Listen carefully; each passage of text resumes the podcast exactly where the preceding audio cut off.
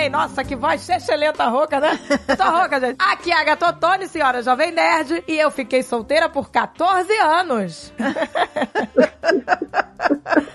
Bastante coisa, hein? Bastante coisa. pois, aqui é Andréia Pazos, portuguesa, e se eu não estou só, é porque estou bem acompanhada. oh, então tá valendo, tudo no amor. Oi, gente, aqui é Marcela Soares, também conhecida como Uma Bolinha, e olha, vou roubar um pouco do bordão da Agatha hoje. Esquitada no amor. Faz tudo no amor! Faz tudo no amor. Isso que é importante, no amor. Aqui é a Thalita Ribeiro, eu vivi a vida de solteira aos 20 no Brasil e aos 30 e poucos nos Estados Unidos, depois de quase 10 anos de casada, e meu amigo é completamente diferente. Olha aí, gente, isso eu nunca tinha pensado nisso antes. É verdade. Momentos diferentes da vida, com idades diferentes, as experiências vão ser totalmente diferentes. Completamente diferentes. Às vezes eu falo, gente, que parece que a gente viveu várias vidas numa Não só. é? Parece. Não parece? Tem parece coisas... que somos pessoas diferentes, Tem né? coisas que eu lembro no passado que eu falei, cara, parece que foi outra vida isso. Parece. parece que foi outra pessoa, né? Você pensa e fala, caramba! Uma caneca de mamica!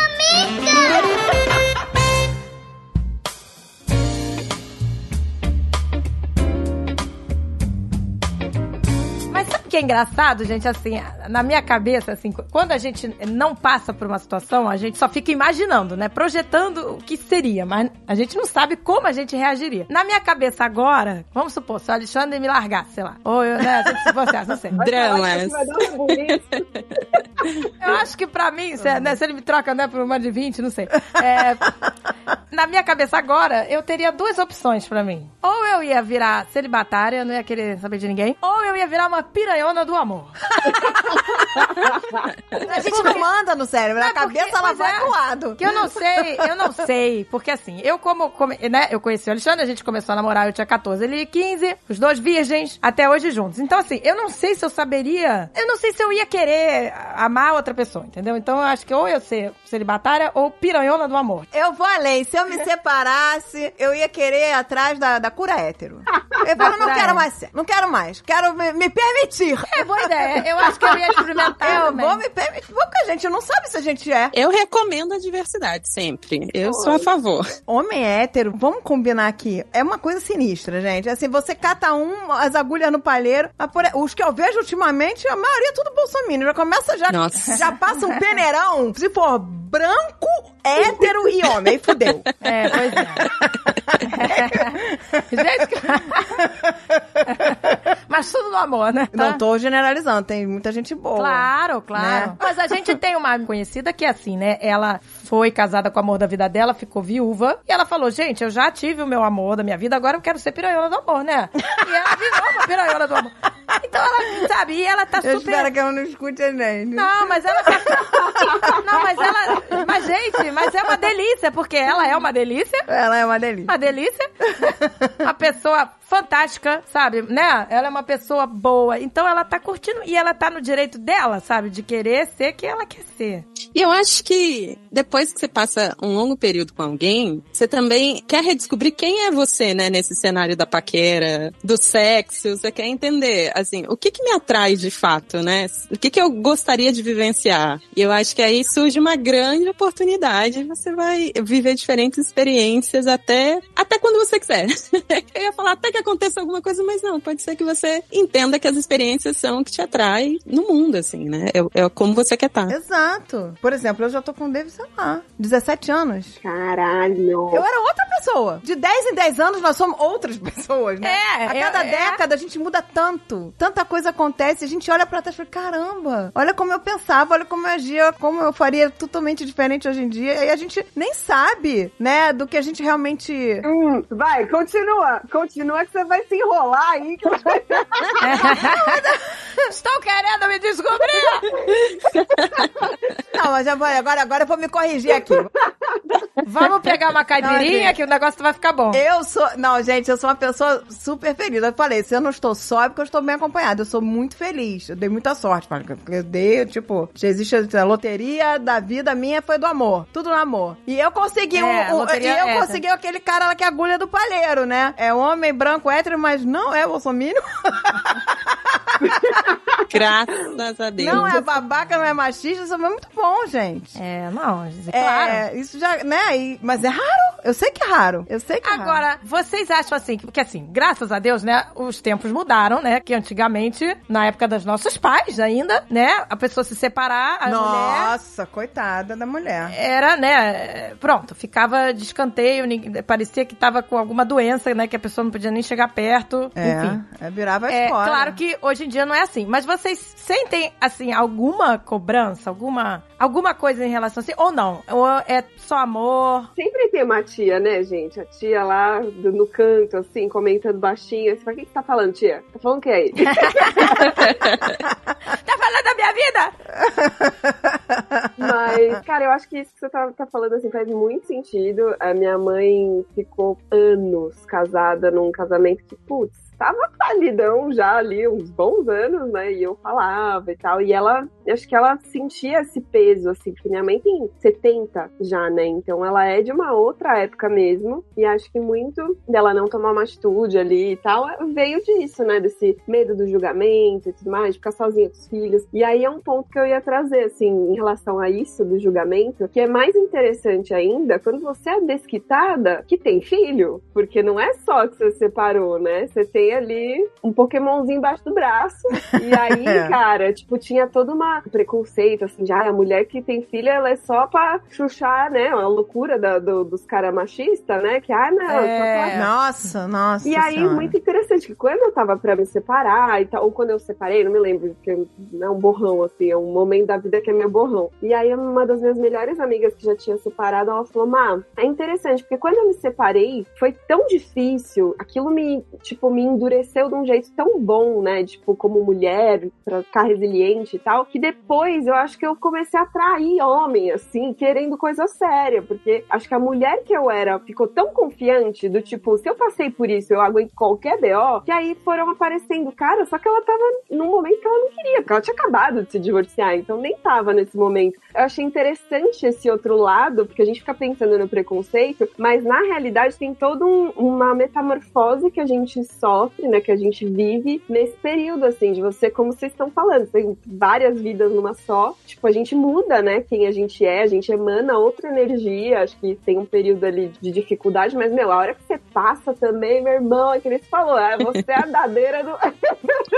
Pois é, gente, é isso que é legal hoje em dia, né? Você poder se permitir fazer suas escolhas sem aquela pressão de antigamente. E eu acho que tem uma coisa também de quando você fala que você é divorciada, né, no início, parece que morreu alguém, assim. É, é um luto, as pessoas têm um luto que você fala, gente, mas tá tudo bem, foi uma escolha. Não precisa ficar triste, superem. É, fica com aquela cara de funeral, né? Meu É. Deus, você É, se mas, divorciou. eu- mas, Mas mas sabe o que, que eu acho quando eu vejo? Inclusive, na época, eu ainda falei com a Thalita na época, eu falei, nossa, te admiro pra caramba, porque, cara, você tem uma vida e é, e é sair da zona. É, claro, ela tava numa pois zona de é, conforto, né? Thalita, Porque isso é pois uma hora, é. que- uma hora que você fala assim, aqui tá confortável, mas também não, não tá legal, né? Sim. Então, aquela coisa que você não tá mais vivendo plenamente. Então, você sair dessa zona de conforto tem, que ter muita força, porque é Pois um é. recomeço, gente. É um recomeço, né, gente? É, e você tem que. Você tira um dos grandes validadores, que querendo ou não, por mais que a gente esteja num tempo muito melhor pra mulher, o casamento, né? Ser amada por alguém é um dos grandes validadores que você é especial, sabe? Que você vale a pena, que você tem valor mesmo, né? E aí quando você fala, não, eu quero sair desse papel, quero sair dessa posição, não preciso dela, não quero vivê-la agora. É como se você estivesse desonrando todo um sistema, sabe? Feito, poxa, como assim você tá saindo de- desse espaço? Ainda mais quando, tipo, não tem uma grande drama ou uma grande crise, quando você decide mesmo, fica parecendo que você é muito...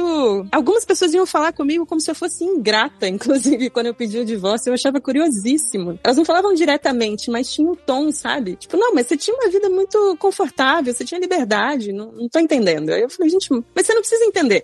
não é sobre você, não é sobre as suas expectativas, não é inclusive nem sobre o sistema. Então eu acho que tem uma coisa de, de optar por estar só, que é um grande desafio e é também uma grande afronta, né? Acho que as pessoas, exatamente, elas ficam, né, assim, isso ainda existe muito na sociedade. Você não pode estar sozinho, É. sabe? Como se você tivesse que ter alguém pra você ser digno da felicidade, né? Isso é muito doido, né? Isso ainda existe. No caso da Thalita, foi diferente do da Marcela. A Thalita foi, é isso que eu quero agora, ela avaliou. Uma ficha que caiu, né, às vezes. É, foi uma escolha. A Marcela não foi uma escolha. A Marcela foi, tipo assim, abriu um abismo na frente dela. Foi isso. Foi uma loucura. Justamente por não ter sido uma coisa que veio orgânica, né? Aconteceu, tipo, como você falou, o chão abriu e aí eu tive que lidar com a situação. Eu, quando eu separei, no começo eu ainda pensava muito nisso, assim, porque eu tinha batalhado muito por aquele casamento, né? Pra, pra dar certo e tal. Então eu ficava pensando, nossa, será que eu não vou ter isso? Tem tantas pessoas que têm e que dão certo, né? E é uma coisa que eu queria muito. Então eu ficava, meu, será que eu ainda vou ter isso? Será que eu não vou ter? Ficava questionando muito. E aí, quanto mais o tempo vai passando e a gente vai se curando e a gente vai vivendo, hoje eu falo, comentei até outro dia com umas amigas minhas, eu falei, nossa, gente, eu acho que eu mereço ainda, sim, ter essa, essa, essa vivência legal, eventualmente, porque eu sou muito nova, tenho 29 anos, então assim, casei com 24, muito novinha. Então acho que ainda tem muita coisa pra viver, mas hoje eu tô tão feliz, assim, passo- tive a fase do luto muito ruim, muito difícil. Eu mandava mensagem pra Andréia, assim, ela foi muito querida naquela época, muito. Eu nunca vou esquecer, amiga, juro. E aí eu falava, nossa, como assim isso vai acontecer? Aí eu falava pra ela, meu, fala que vai acontecer, só pra eu, pra eu ter certeza que vai. E ela pode ter certeza. E agora eu tô tão feliz, assim, que eu, eu, eu ainda desejo, mas é uma coisa que, tipo, tanto faz também se não acontecer, sabe? Porque a gente aprende justamente na, a ser mais resiliente e é o que a Thalita falou. Ser sozinho é muito bom também. Quando a gente descobre a beleza nisso e a delícia disso, é uma delícia mesmo, no fim das contas. É muito bom. Tem pessoas que gostam de estar sozinha, de ter o seu momento, de ter o seu espaço. E tem gente que já é mais. Tem de- pessoa que não consegue ficar sozinha. Homem entra mais rápido em outro relacionamento que mulher, sabia? Eu tenho essa impressão, assim. Eu vejo, tipo, a rotatividade de relacionamento mesmo, nem é de casinho, né? É muito, muito mais rápido e muito maior no homem. Acho que o homem tem uma dependência muito maior da coisa do relacionamento. Por mais que seja um validador mais forte pra gente, socialmente, eu acho que pro homem tem uma pegada de dependência mesmo, sabe? O homem é dependente. É, eu também já, eu já percebi isso também. Total, assim. total. Pessoas à nossa volta, né? Você que, nossa, mas, mas já, já, já tá casado de novo?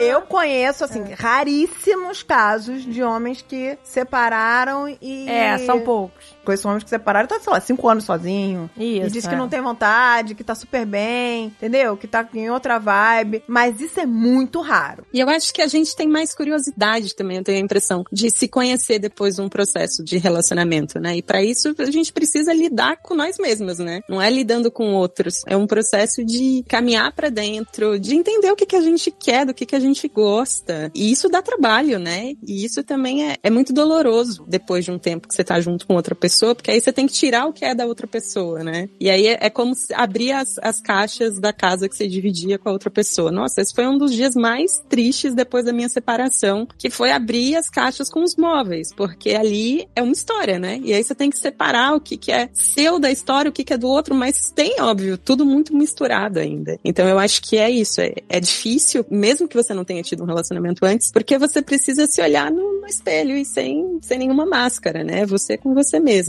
Mas é muito recompensador. Eu acho, tipo, das coisas mais incríveis quando você começa a apreciar profundamente a sua companhia e começa a valorizar muito o seu tempo com você mesmo, assim. E acontece, viu, gente? Se você tá num processo de separação, fique forte, fique firme.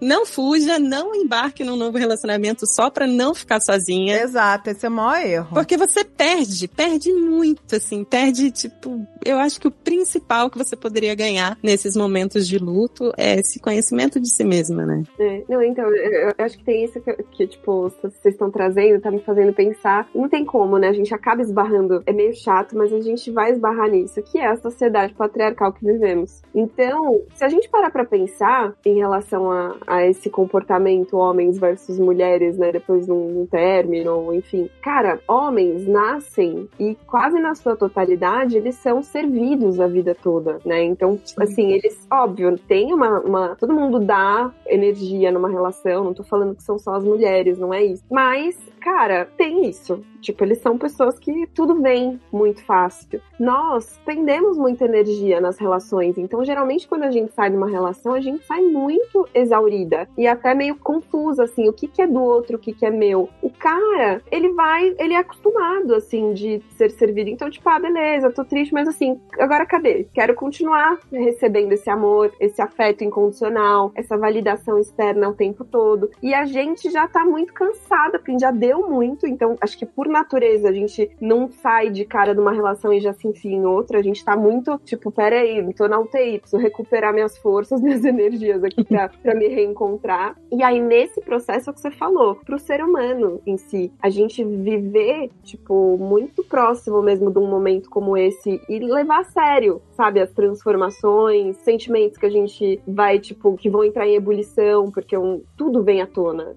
De repente, às vezes você tá certo ali do que você quer, e você vai se sentir, tipo, rejeitado mesmo sem, sem ter sido necessariamente. Você vai se sentir culpado, você vai sentir ciúme, você vai sentir inveja. Tem tantas coisas que se misturam em momentos que você tá se separando de uma outra pessoa que foi uma unidade com você muito tempo. Então, isso é muito difícil de fazer. E a gente, por natureza, a gente já tá cansado, a gente começa a, tipo, refletir sobre tudo isso. Aí, quando a gente condensa, né, esses ensinamentos, ai, putz, beleza, entendi, a gente aí começa a se abrir de novo. Pro cara que, geralmente, os caras sempre estão nesse processo de vinde a mim o tempo inteiro, a vida toda, às vezes, pra alguns, às vezes não passa. E aí, quando vê, pega um cinquentão, às vezes, que perde a mãe, sei lá, tô chutando, que aí bate, assim, dá, uma, dá um baque no cara. Tipo, opa, peraí, agora eu perdi uma coisa muito fundamental que eu não consigo botar nada no lugar. E aí a cara entra na primeira crise existencial dele depois de, tipo, décadas de vida. Se a gente analisar o todo, né,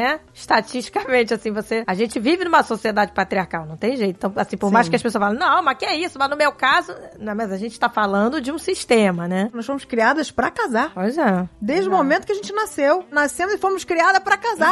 É, exato. Era o nosso job number one. Exato, aí você casa, aí não dá certo. Aí você faz o quê? Nós fomos criadas mais pra casar do que pra fazer Ah, faculdade. com certeza. é. Até Entendeu? A nossa geração. É que a né? Má, ela já é de outra De uma geração, outra a Thalita geração. também. É. Mas eu e a Andréia, né? A nossa geração foi bem assim. A gente ainda Foi. pegou muito isso. Não, mas eu acho que até na minha geração e até na geração que vem depois de mim, assim, eu lembro de, no dia do meu casamento, uma prima me falou: "Ai, você tá preparada pra viver o dia mais feliz da sua vida?" E eu lembro que eu pensei, eu não respondi porque seria muito grosseiro. mas eu pensei: "Deus me livre que a minha vida se resuma nesse dia, isso é incrível, né?" Tipo, não que eu não esperasse que fosse legal, e foi muito legal. Mas porra, ser o dia mais feliz da minha vida quer dizer que dali pra frente eu não viveria nada mais espetacular do que aquele dia. É muito louco. Exato. É. É tipo acabar com a tua felicidade. Pois é, Então daqui né? pra frente a ladeira abaixo.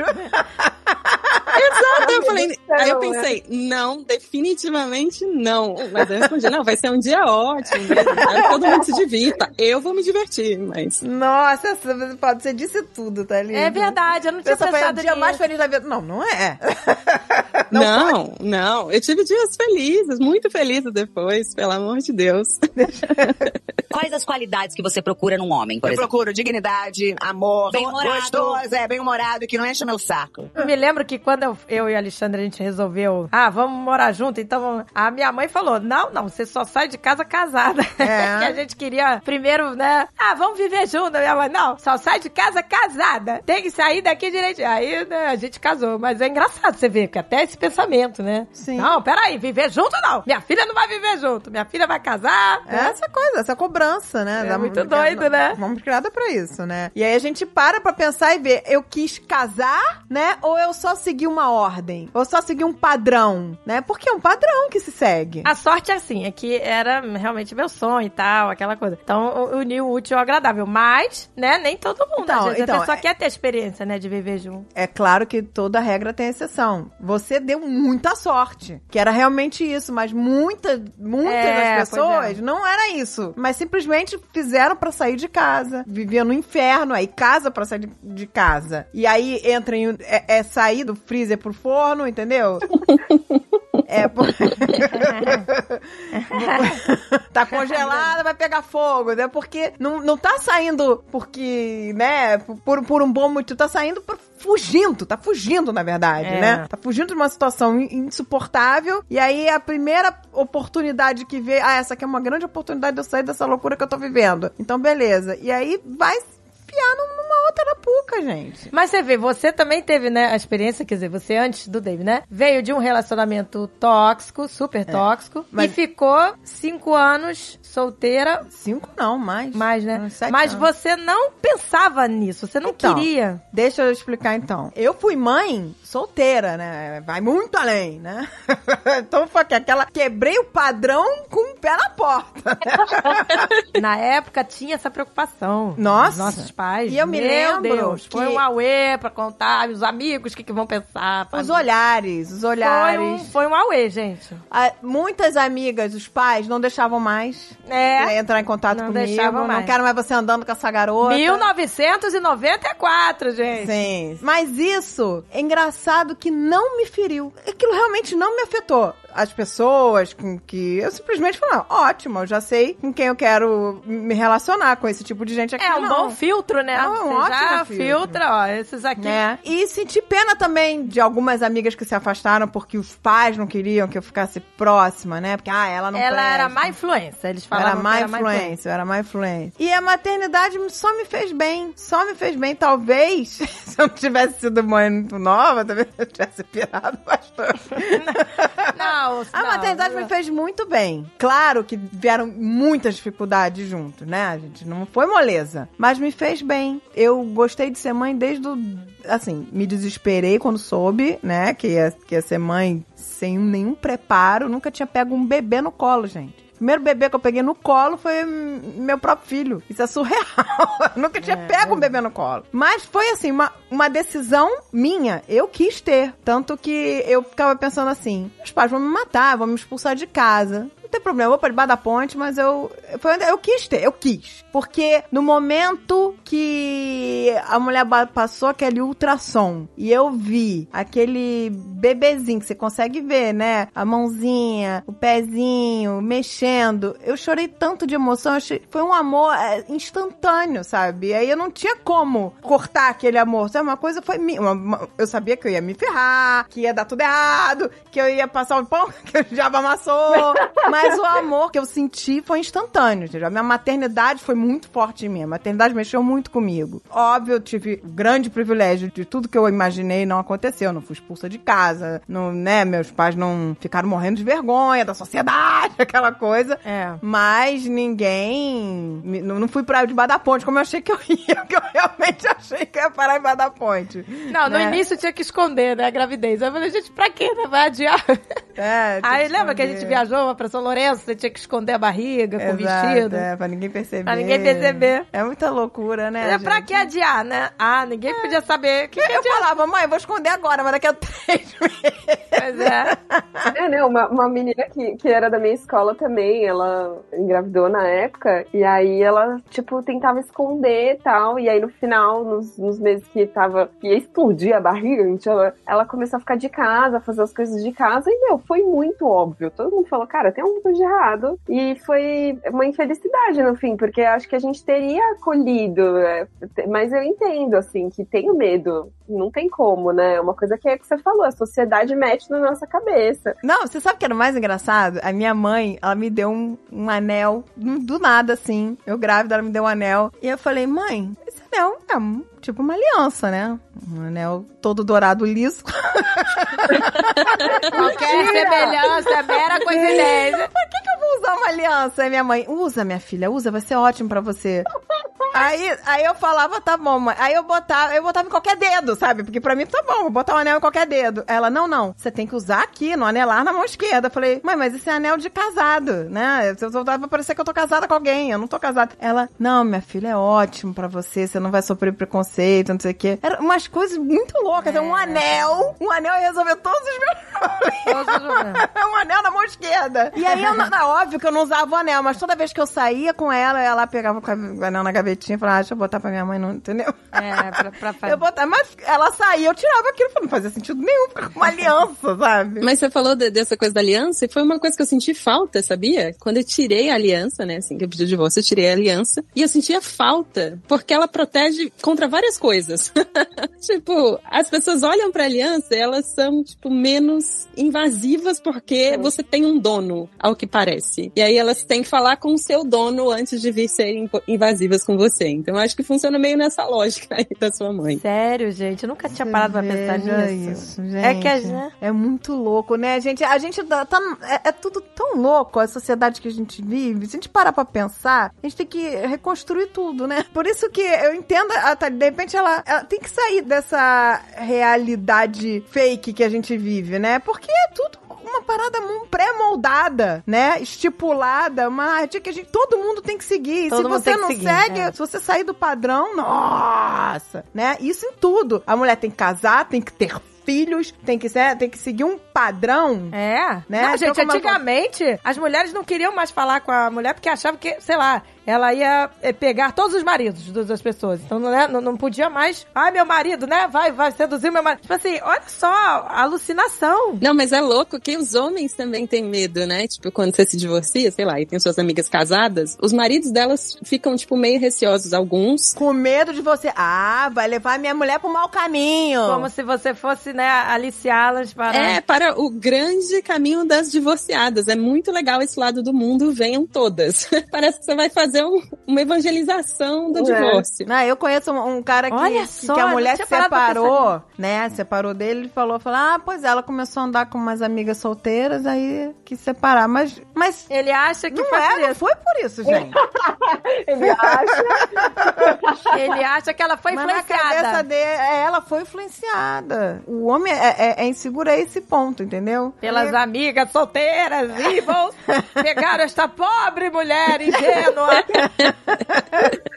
Quais as qualidades que você procura num homem, por Eu exemplo? procuro dignidade, amor, Bem-humorado. gostoso, é, bem-humorado, que não enche meu saco. Agora, você e a Marcela tiveram um outro processo, né? Porque envolvia filhos. É. No caso da Thalita, não. Então, assim, pois, eu até queria, assim, saber sobre como é diferente, né? Quando você tá divorciando sem filho e com filho, né? Com filho, você já tem, talvez, uma ótica também diferente, não? então, Porque sabe o que, que você? Tem sempre um medo de- também, assim, por exemplo. Não é? A André, eu me lembro que ela tinha esse medo. Tipo, ai, se eu conhecer alguém, quem é essa pessoa? Que eu Então. vou botar na minha casa. Entendeu? Eu não botava Assim, ninguém na minha casa. Porque quando você tem um filho, por exemplo, o que a Thalita naturalmente demorou 10 anos pra ela perceber e tudo, na maternidade você é forçada a dar essa acelerada. Em prioridade. Ver que homem não é prioridade na sua vida. A Thalita, ela descobriu isso depois de 10 anos. Você na maternidade, você descobre isso na marra. Porque você vê que não é, não é prioridade. Ponto. O homem não tem que ser prioridade, né? A prioridade tem que ser você. E aí, no caso, quando você é mãe, a prioridade é os filhos. O valor certo nas coisas certas, entendeu? Eu achava que ia ser muita loucura pra cabeça dos meus filhos, né? E eu não tinha medo de botar qualquer um. E eu tinha aqueles medos, né, que a gente tem, né? Falei, poxa, eu tenho duas crianças, a gente não conhece a pessoa, o que, que a pessoa vai fazer quando eu, sei lá, né? A, É. a gente tem esses medos. É, porque esse é um gente- risco real. é um né? Esse risco real de Não é pessoas- uma. Pessoas não. podem chegar dentro da tua casa, abusar do teu filho, entendeu? Você não vê. Eu tinha esse medo. Então eu falava assim: não vai conviver com meus filhos. Tinha que valer muito a pena pra eu querer colocar essa pessoa dentro da minha vida, entendeu? Tinha que valer muito a pena. Tinha que, sabe, só somar e não me sugar em nada, porque toda a minha energia era pra trabalhar e cuidar dos meus filhos. Se fosse pra me sugar, pra me estressar, pra tirar minha paz, pra me tranquilidade, não, não, não, eu não tinha tempo pra isso. Eu não tinha tempo. Então, eu falo que a maternidade, ela meio que dá uma ajudada né, nessa questão na- de deixar vo- de você mais ciente das coisas, né? É, eu, eu acho que, tipo, pra mim foi,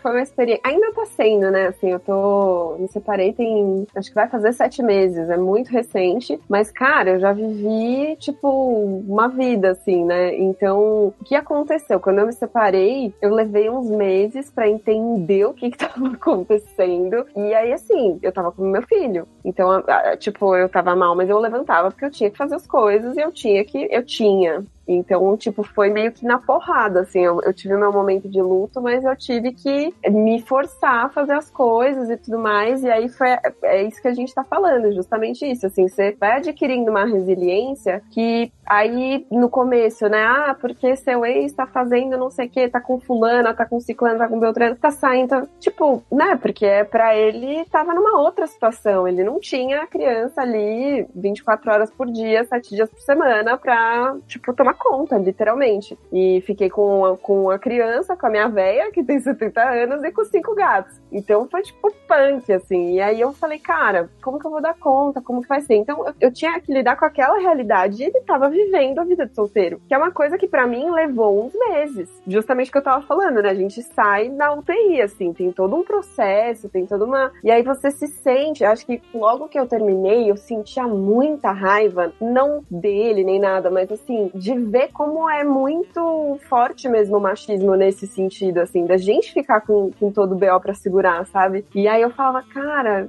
ele tá em festas e coisas e tudo mais. E ok, eu tava muito feliz por estar ali cuidando da minha cria, mas eu também sou nova, também pensava, será que um dia isso vai voltar? Será que um dia isso vai acontecer, né? Então foi um período pra eu digerir, pra eu, tipo, assentar, pra eu entender as coisas. E aí, quando eu comecei a me abrir pra solteirice de fato, que levou um tempo, aí eu fui, né, a passos de formiga também. Assim, desde o começo, a primeira coisa que eu falei quando a gente terminou de todas foi: a gente só vai apresentar o baby pra terceiros. Um, quando ele entender. Dois, se a gente tiver uma coisa firme e tudo mais, justamente pra não confundir, sei lá, é, é muito pequenininho, né? Então, e até, assim, eu não precisa nem ser pequeno, eu acho que mesmo tendo, sei lá, a idade que for, eu acho que é uma coisa que é, é em respeito até, né, ao filho e tudo mais. E aí agora, que agora que eu tô saindo, começando a conhecer gente e tudo mais, é muito louco. Porque coisas que eu me encantava quando eu era solteira, quando eu não era mãe, eu acho, principalmente. Agora, assim, pra me encantar, gente, tem que ser assim uma coisa, tem que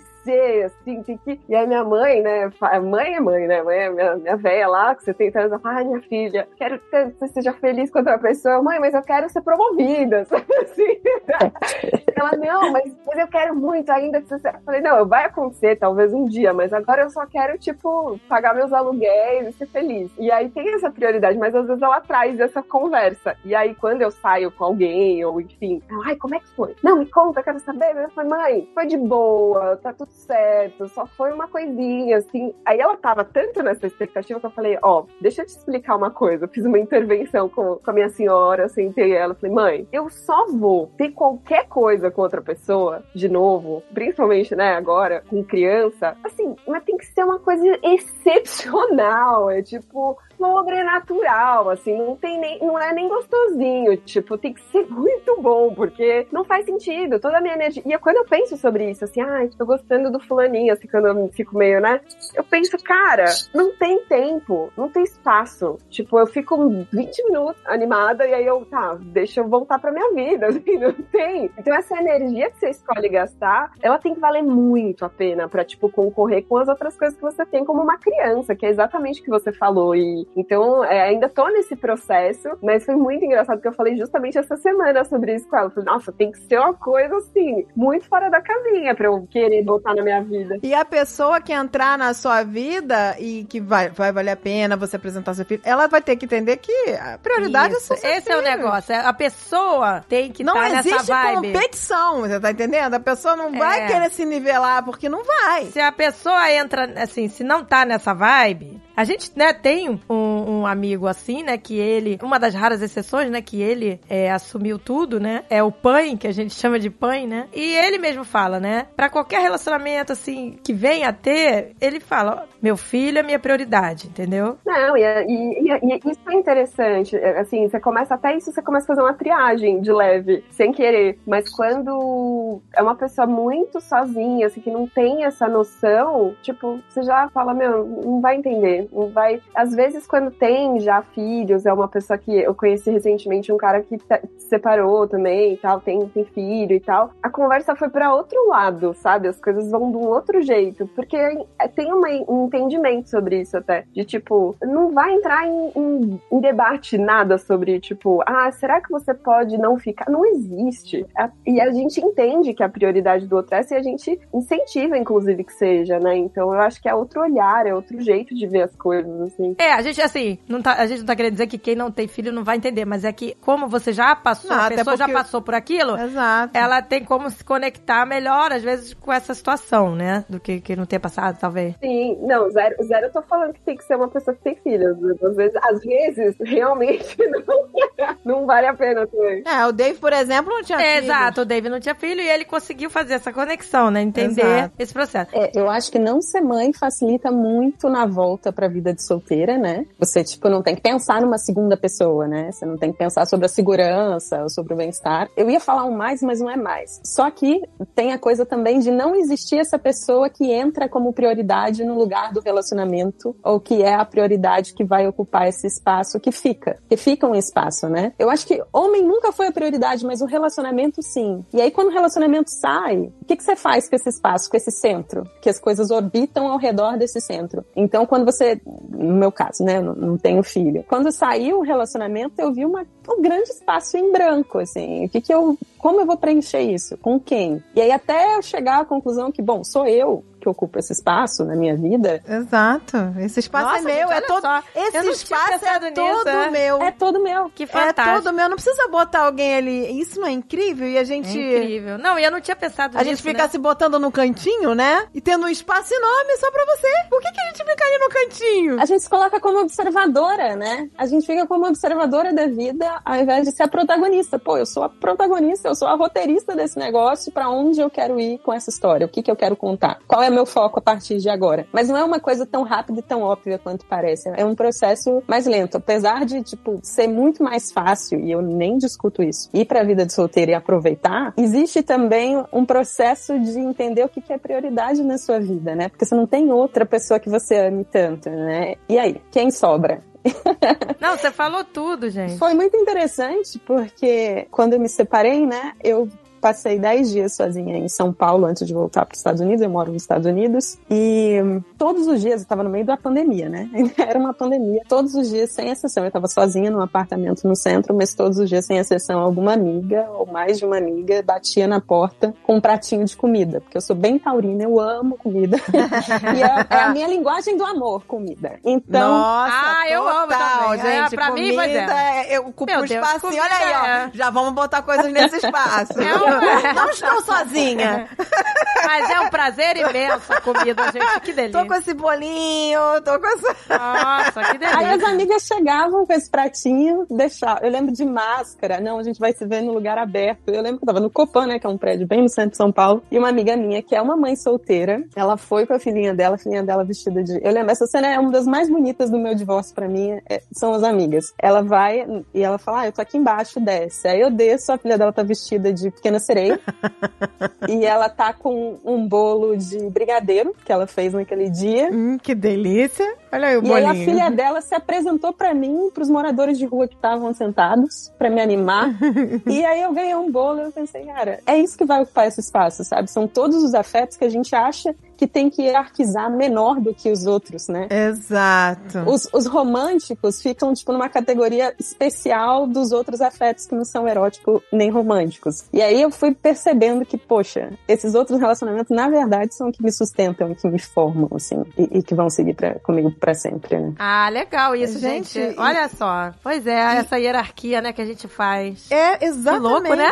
Eu acho que a gente perde mais o medo de desapontar o outro, né? Porque quando você tá numa relação, tudo que você faz, querendo ou não, reflete no outro. Então, ah, você tomou a decisão X, as pessoas vão lá e comentar o que que você acha, né? Fulana tá fazendo isso da vida dela e etc. E aí tem sempre um medo, né? E um peso da, da sua decisão afetar o outro e o que que vão falar pro outro, o que que ele vai achar e etc. Eu acho que quando você tá solo, tem uma liberdade grande, porque é só, é tudo no seu nome, assim, é bem racionais, assim, é tudo no meu nome. Tipo, ah, vou tomar essa decisão e só eu tenho que responder por ela e só eu vou viver a consequência e vou colher os frutos disso, sabe? É muito pesado por um lado, mas por outro é incrivelmente libertador, né? Pois é, né, gente? Que louco isso. Assim, eu fico pensando no início, assim, né? Tipo, você deve causar uma estranheza, né? Ei, peraí, eu vou decidir isso, mas sozinha? Ah, mas peraí, gente. Será que eu tô fazendo a coisa certa? Não, não dá aquela coisa assim? Até você cair a ficha, né? De que, peraí, gente, eu não preciso. Quando eu fui fechar o meu primeiro contrato de casa aqui né, nos Estados Unidos sozinha, porque eu sempre, a gente mudou juntos, então a gente sempre assinou juntos, sempre fez os contratos, etc. Quando eu tive que negociar sozinha, defendendo, né, que com a minha renda, enfim, eu conseguia pagar o aluguel e, e- e etc, que eu era uma boa pessoa, né, eu viver no apartamento e tal. Eu achei que fosse ser incrivelmente libertador e que eu ia me sentir muito poderosa fazendo isso, né. Eu tava fazendo um curso no Texas, vim pra New Jersey só pra escolher a casa, começar esse processo, e eu me senti arrasada. Arrasada, assim, triste nível, eu cancelei tudo. Eu tinha date, inclusive, naquela noite, cancelei tudo. E foi chorar, assistir Netflix e comer delivery no hotel, assim, porque eu tava muito triste, porque eu tava morrendo de medo, na verdade, né? É medo, a gente. Porque se dá errado, você se fudeu, entendeu? Exato. Não tem com quem dividir nada, assim, nenhuma responsabilidade. Tipo, eu converso com o meu ex-marido, né? Eu mandei uma mensagem pra ele falando, olha, não é que eu gostaria que você estivesse aqui, mas tá sendo muito difícil esse momento, né? É foda ter que fazer isso sozinha depois de tanto tempo. Aí ele falou, você acredita que quando eu fui escolher os móveis, eu pensava, nossa, mas será que a Thalita vai gostar? Eu não tinha mais a Thalita na história. Tipo, é uma coisa que fica gravada na gente, né? Que a gente não, não fala sobre isso. Eu acho bom que eu tinha essa liberdade de assumir pra mim mesma, enfim, para os meus amigos e até pra ele, tipo, olha, nesse momento foi, foi muito difícil. Eu achei que eu ia me sentir, tipo, a Mulher Maravilha, eu tô me sentindo um caco.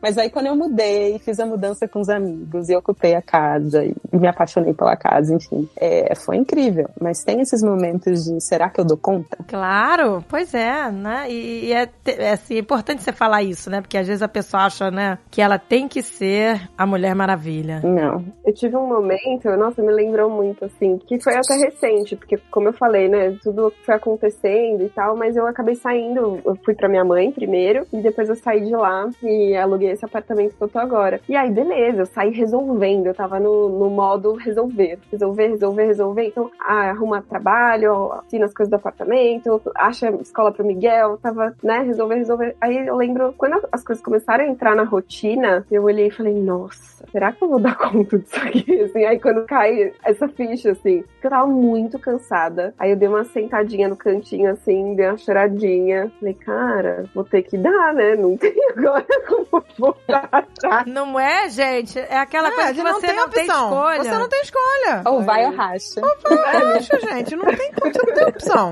Posso não fazer, não? É, Não. é verdade. Já tem que fazer. Eu posso não ter uma casa? Ah, né? Não, não tem. Eu posso. Vou voltar pra trás como, né? Assim, tipo, já tava lá. Eu quis avançar, né? Assim, de ter a minha vida e tudo mais. Mas foi um momento que eu falei, nossa. E pra sustentar agora, né? Porque pra fazer tudo acontecer, eu consegui. Agora, pra sustentar a rotina e tal, foi um momento, assim, pra mim, nesse lugar que você trouxe também, sabe? De será que eu, meu Deus, tô aqui sozinha, realmente, não tem. Mas é bom que a gente dá conta. Isso, foi uma coisa que eu lembro muito nitidamente da cobrança de todo mundo, não só da família, mas como do geral. De que você tem. Não, mas você não pode ficar sozinha, tem que te apresentar. É. fulano, Tinha que apresentar Eu vou te. Ó, um partidão, hein? Ah, tem um partidão, é. E quando eu recusava, gente, a gente não tô. Porque pensa, pensa que você tem que cuidar de filhos, trabalhar e ainda sobrar um tempinho pra você Pois ter é. algum momentinho pra você, Aí né? as pessoas ficavam assim, minha filha, os anos estão passando, Ficavam. minha filha. Não, as pessoas ficam assim, Olha. É. quem que vai querer alguém com dois filhos e depois com mais Ai, idade? gente, Essa, essa você ouviu bastante, hein? Essa foi a que eu mais ouvi. Eu falava, Mas gente, Quem vai querer? mas sou eu que não quero. Você tá na feira, hein? Eu na falo assim, feira, vai lá. mas sou eu que não quero arranjar mais um pra criar, entendeu? Sou eu que não quero. Por que, que eu criar, pra cuidar, pra... entendeu? Era, e eu falava, falei, mãe, eu tô legal. Eu tinha certeza que eu não ia casar. Lembra que eu falava isso? Eu falei, gente, olha, tira o cavaleiro, eu não vou casar. Tô ótima, tô bem assim. E eu tava realmente super feliz. E as pessoas ficavam inconformadas, não é possível. Tá Inconformada, sozinha. mas como? Impossível, como? Com dois filhos, não sei o que, como que. E eu tava ótima. Quando, sabe, quando eu queria, eu pegava meus filhos, eu viajava, né? Com. Tudo bem, viajava de ônibus. Ia fazer, né? Rachava, sei lá, Airbnb com alguma amiga, não sei o que. Mas a gente. Eu vivia a minha vida. Normal, eu tava ótima. não sentia falta. E não foi uma coisa que eu procurei. Não, pois é. Não foi porque eu não tinha energia sobrando pra dedicar a isso, né? Então eu tinha energia pra trabalhar, eu curtia estar com meus filhos, eu sempre amei ser mãe, sempre gostei, curti muito, queria estar ali, queria vivenciar, queria estar, sabe, o tempo que eu não tava trabalhando, eu queria estar com eles, né? E o tempo que eles estavam lá dormindinho, era um tempo que eu queria também só pra mim. Eu falei, pô, agora que eu tô aqui em paz, que eu vou pegar minha pipoquinha, que eu vou ligar, Não é, gente? assistir Pois uma é. série, alguma coisa.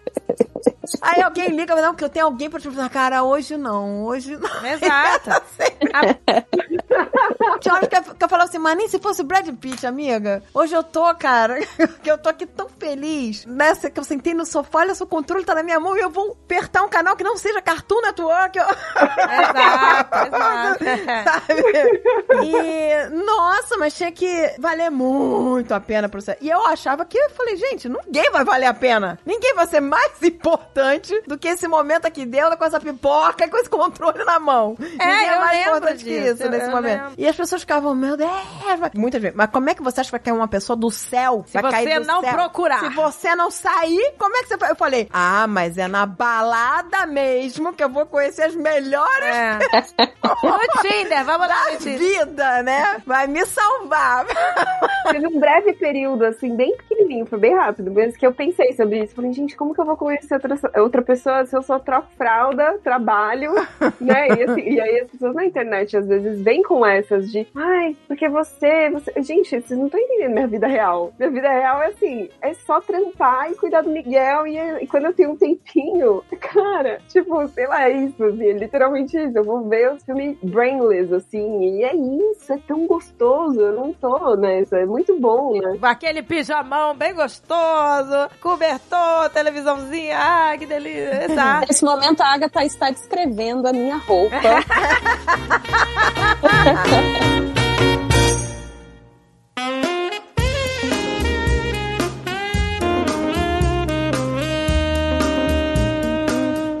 Eu me lembro, né, logo que eu tive a Gisele, aí a gente realmente fica numa fase com o filho recém-nascido e tal, que você realmente não pensa em nada, né? Tipo, nem, nem em pentear o cabelo eu penteava. É, gente, não é moleza. Fiquei acho que uns três meses sem pentear o cabelo, sem passar condicionador, né? Você fica zero, sabe? Você vira, não, você vira um zumbi, gente. No início a gente vira um zumbi. E aí eu acho que a pediatra dela percebeu isso, né? E aí ela, minha filha, olha, é, vai, vai ter uma noite especial com seu marido, compra uma lingerie sexy e tal. Sabe, a minha vida é vida Não, que castigo. Porque nessa hora você acha que é um castigo isso. É, gente, é um castigo. Castigo o quê? Vou ter que raspar minha perna? ah, pelo amor de Deus. Eu vou ter que colocar aquela calcinha. Não, eu quero ficar sem nada. Eu quero ficar... Minha filha. Ai, gente, calcinha machucando, Eu quero- não. Eu quero aquela que não tem nem costura. Exato, minha filha. O arbusto tava. Já não tinha, entendeu? Não tinha mais pra onde crescer. entendeu? E graças a Deus, tava tudo bem. Que meu marido é companheirão, entendeu? É. Porque acontece, acontece de alguns relacionamentos o homem cobrar isso, né? Ficar... Acontece. Tem muitos relacionamentos que acabam logo Então. quando a pessoa tem filho. A gente já E viu era muito isso. por isso assim, que eu tinha certeza Dois que- meses, três meses do bebê. Sim, e era por isso que eu tinha certeza que eu falei, gente, eu não quero. Eu não quero porque é só dor de cabeça. Por que eu vou querer alguém pra me pentelhar? Se eu tô na paz e no amor, né? Exato. Só que a vida botou uma pessoa no meu caminho, entendeu? Foi naturalmente, eu não procurei, eu não saí na balada atrás, eu não sei, realmente caiu na minha cabeça. Exato, mas foi Botou uma- natural. As coisas acontecem naturalmente. E eu acho que aconteceu naturalmente porque eu não tinha essa obsessão de ter que estar com alguém, ter que ter alguém pra mostrar alguma É, você coisa não pra alguém.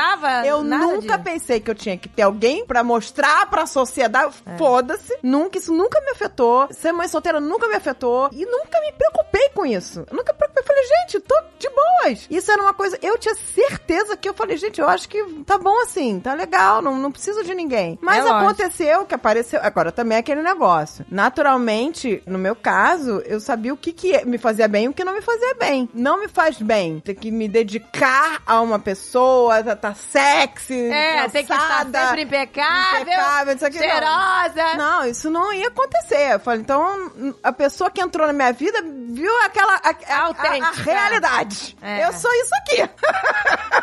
e eu não vou mudar.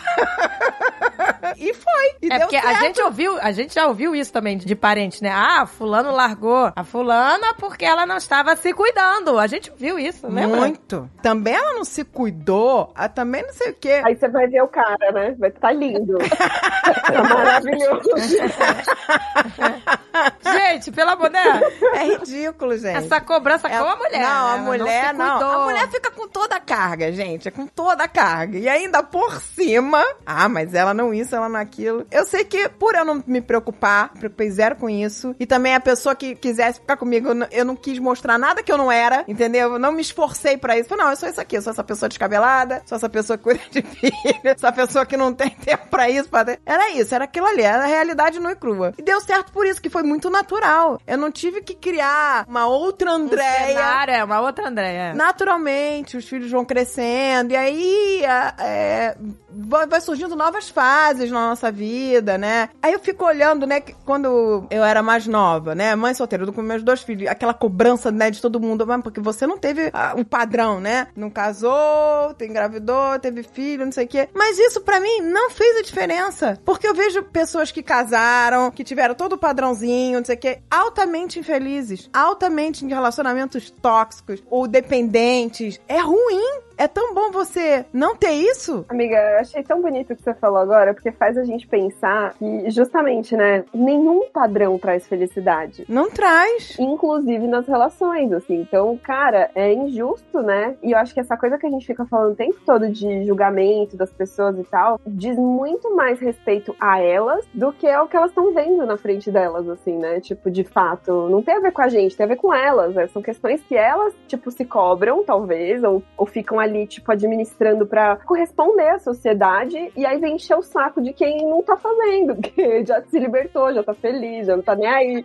Se você tá numa relação em que você precisa ser outra pessoa, isso já realmente já não dá certo. Ou que tudo é baseado na sua aparência, em como você tá.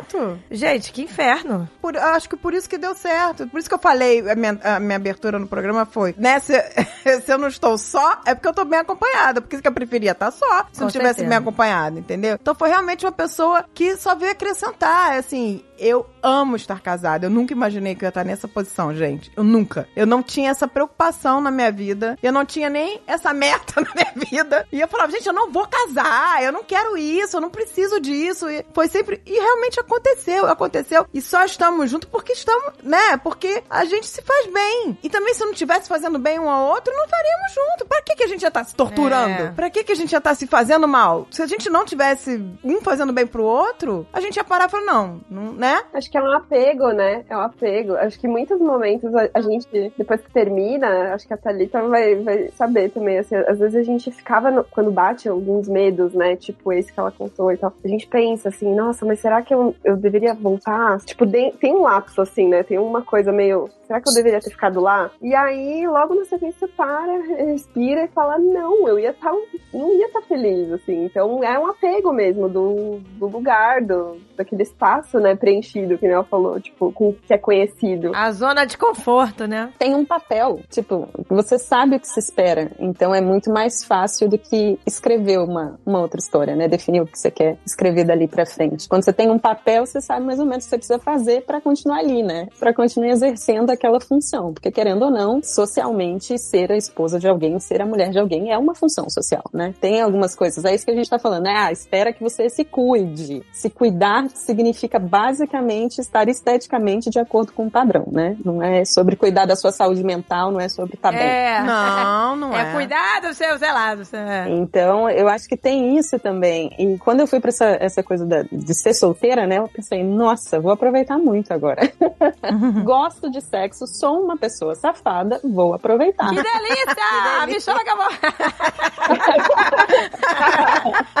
Mas aí tem essa coisa, né? Quando você fala isso, tipo, uma mulher falar que gosta de sexo é um negócio, tipo, meu Deus, não. Ah, Nossa, cai uma, uma avalanche. como assim? É. O que é uma loucura, né? Porque Ela ela, tem que gosta de gostar, sexo. mas ela não pode falar que ela gosta. Ela é, não pode. todo mundo gosta, mas não pode falar. Só o homem falar. não pode falar. Tem que gostar pro outro, né? É um gostar para servir ao outro e não um gostar, tipo, não, eu gosto pro meu prazer, ponto. Não, não gosto para ter poder sobre qualquer pessoa, né? Eu gosto aqui do sexo pelo sexo. E aí, quando você fala um negócio desse, vem tipo, "Ah, então você é uma vadia, você é isso, você é aquilo. E tipo, não, gente, é só uma frase simples. Gosto de sexo. Como eu vou lidar com essa informação nesse momento que estou solteira e quero continuar solteira? Pois é, a gente acabou de gravar um programa, né, que foi ao ar é, recentemente, sobre isso. Sobre por que esse tabu com sexo, é, tabu gente? com sexo. Por que que você fala sexo, pronto, a pessoa já leva pra um lado totalmente o oposto É. que deveria ser levado. Exato. Porque o sexo é uma- algo que nos faz bem, Que gente. faz bem, gente. Exato. E a mulher falar que gosta de sexo também abre uma portinha na cabeça das pessoas de que ela está dando para todo mundo. Isso. Exato. Que não tem um caralho a ver com o outro. Porque não, não é isso, né? E aí, como é que você informa isso para as pessoas com as quais você de fato pode se relacionar ou não, né? E aí é muito curioso, porque eu vi um movimento, tipo, sou uma pessoa responsável e sincera. Falo de início, olha, não quero me relacionar, tipo, não quero um, um namoro, um casamento, muito menos. Não é esse o plano. Tipo, tudo bem, tudo bem, tal, a gente pode, enfim, sair. Quando você fala isso claramente, num primeiro momento parece a coisa que todo homem deseja, né? Quando é o homem hétero, por exemplo. Só que aí não é, é, é bizarro. É bizarro como vai mudando o discurso, assim, com os dates. Tipo, como assim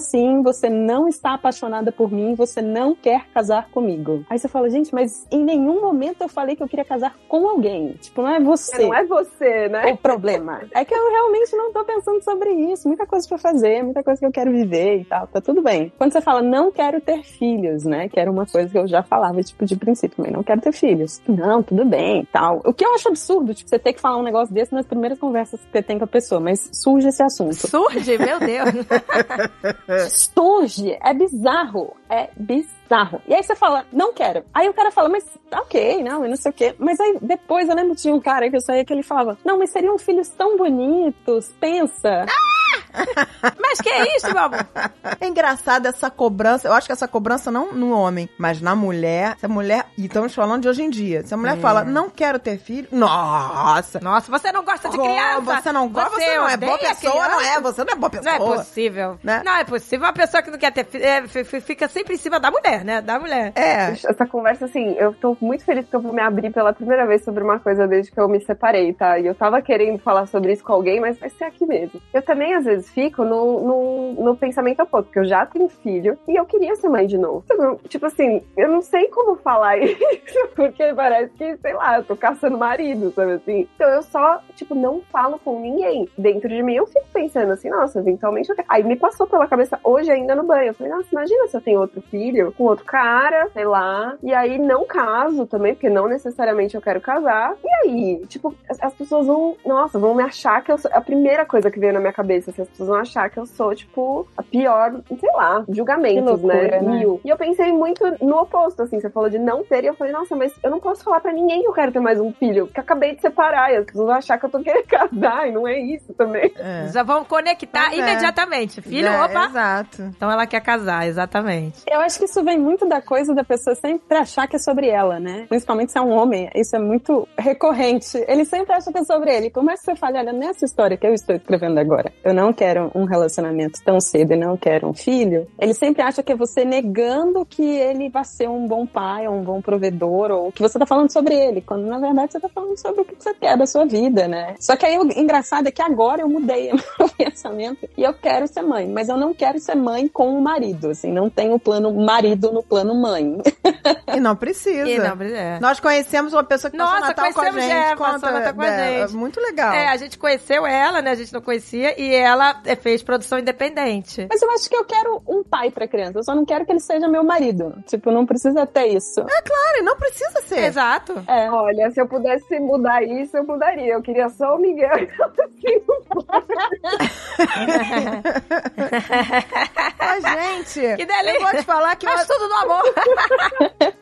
é, é muito engraçado isso, né? Por que, que tem que É. seguir o padrão, O que que né? tem que seguir? Você pode É. ser. A gente conheceu uma, uma- uma- essa moça que foi produção independente. Ela queria ser mãe, mas ela não queria nem que tivesse pai. Ela falou: não, eu quero, quero ter um filho. É, tá na hora, é, é. agora. Eu quero ser mãe agora. Sentiu, ela sentiu a vontade absurda de ser mãe. Foi E ela, lá tinha se, resolveu. é, e ela tinha se divorciado, não tinha filho E ainda. ela, e e eu não quero mais casar. Ela falou, não quero nunca mais casar. Ela falou, não tô nem afim de namorar. Entendeu? Ela virou e falou assim, mas eu quero ser mãe. Quais as qualidades que você procura num homem, por Eu exemplo? procuro dignidade, amor, Bem-humorado. gostoso, é, bem-humorado, que não enche meu saco. Quem adota também. Eu não sei, eu acho que pra pessoa adotar um filho sendo solteira. Ah, deve ser mais a difícil. gente tem pois que é, gravar porque- um, um programa é. só sobre adoção. Mas a pessoa sozinha pra adotar deve ser muito mais burocrático. Se já é burocrático pra um Com certeza, né? já, já. É, eu conheço uma mulher incrível que tá na fila da adoção, convive com a criança, né? Então ela quer adotar e tal, mas o processo, o judiciário brasileiro é muito machista. É muito machista nesse ponto. Ah, com certeza. Muito, muito. Mega machista. Uma mulher incrível e tá sofrendo na mão do judiciário, assim, não, não desistiu, quer adotar. E tem tudo, assim, uma vida muito estável, uma condição financeira ótima. Mas é isso, é uma mulher que não quer casar, que tá muito bem, tipo, se divorciou também, é uma história muito boa. E tanta criança aí, né, gente? Você vê, né? Porque é claro que tem que existir, óbvio, né? Claro, Toda não. uma investigação, Sim. se a pessoa tem condições mentais, aquela coisa É toda. claro. Mas a gente sabe que não é, não é aí que empaca, né? Esse é que é o problema. A gente sabe que não é aí que empaca. É no modelo, né? No modelo da família de bem idealizado e que não corresponde com a realidade, o que é mais impressionante, né? Se você pega os lares brasileiros, a maioria não tem essa formação da família de bem, né? Um pai, uma mãe e a criança. É a mãe, a avó e a criança. Tipo, você vai pra periferia, essa é. Com certeza. Essa é a realidade. Pegar a realidade do Brasil como um todo, gente. Porque o Brasil tem uma taxa absurda de De abandono. pai que vai embora, né? Mais uma Eu vez. tô né, nessa dessa estatística aí. aqui. É, Pois é, exato. Você tá nessa estatística. É, estatística. e O pai abandonou. É. abandonou. E eu me culpei durante muito tempo porque eu não soube escolher, né, o pai pros meus filhos. Até que um dia eu, eu vi que eu falei assim, não, não, como é que eu ia adivinhar? A gente não tem como adivinhar, gente. A gente gosta de uma pessoa, ela se mostra, ela mostra ser uma coisa e de repente quando você é, começa a conviver, você vê que é, é outra. Não tem como me culpar, mas já me culpei por isso. Hoje em dia eu não me culpo mais. Falei, ah, foi assim, a vida é assim, né? A gente vai conhecer claro. pessoas boas e pessoas ruins. A verdade é essa. É. As boas a gente mantém e a gente dá valor, e as ruins a gente manda catar coquinho e tira da vida, entendeu? Se afasta. E é isso. A vida é assim. É, também muito ajuda quem não atrapalha, né? Então, Exato. Exato. Agora eu fiquei curiosa com uma coisa, Thalita. Você mencionou, né, a solteirice com 20 anos, né? E depois com 30. O que, que você acha, assim, que era, foi mais, assim, diferente entre uma nossa, ela deu um sorriso solteirice e outra? aqui. De pijama sorrindo. Imaginem essa imagem. assim, eu, eu namorei muito, né? Eu sempre gostei de namorar. Eu gostava de estar em relacionamentos e tal. E aí hoje eu me pergunto se eu gostava ou se era um jeito, né, de, enfim, ter algum prazer sem ser muito julgada. Exato. Eu fui uma pessoa que namorou muito, teve namoros longos e, e, né, um namoro, saiu do namoro e tava no outro namoro. Então, tipo, eu não vivi super solteira muito tempo. Eu casei com 24 também, mas a última, o último período que eu lembrava de estar solteira era com 20 e pouquinho, né? E eu era muito mais insegura, muito mais, nossa, muito mais insegura, o que é muito curioso de, de pensar. Aí quando eu divorciei agora com 33, eu vim, vim para os Estados Unidos, né? Trabalho aqui, vivo aqui. E aí é outra cultura, né? Tem a coisa da língua, que como é que paquera? É, é outro vocabulário, um vocabulário que eu nunca tinha aprendido, porque eu vim pra cá casada. Gente, Então- deve ser muito doido isso. É, porque é o que falam, né? A língua não é só as palavras saindo da sua boca, é a sua Não. personalidade, é o seu tom, é o que, Exato. né? Então você falar isso em outra língua é difícil, né? Eu já E- e é engraçado. pensando no famoso transando em inglês aqui, né? É uma loucura. Falaram Que delícia! muito engraçadas nesse ponto. Não sei se contarei, porém, depois, quem sabe. A gente fazer um proibidão. Né? Um podcast proibidão. Proibidão, que Pois delícia! é, né? Porque na hora H você vai falar em português ou não é? Você tá condicionada a uma... Você não vai falar o que Exato. delícia, você vai falar o quê?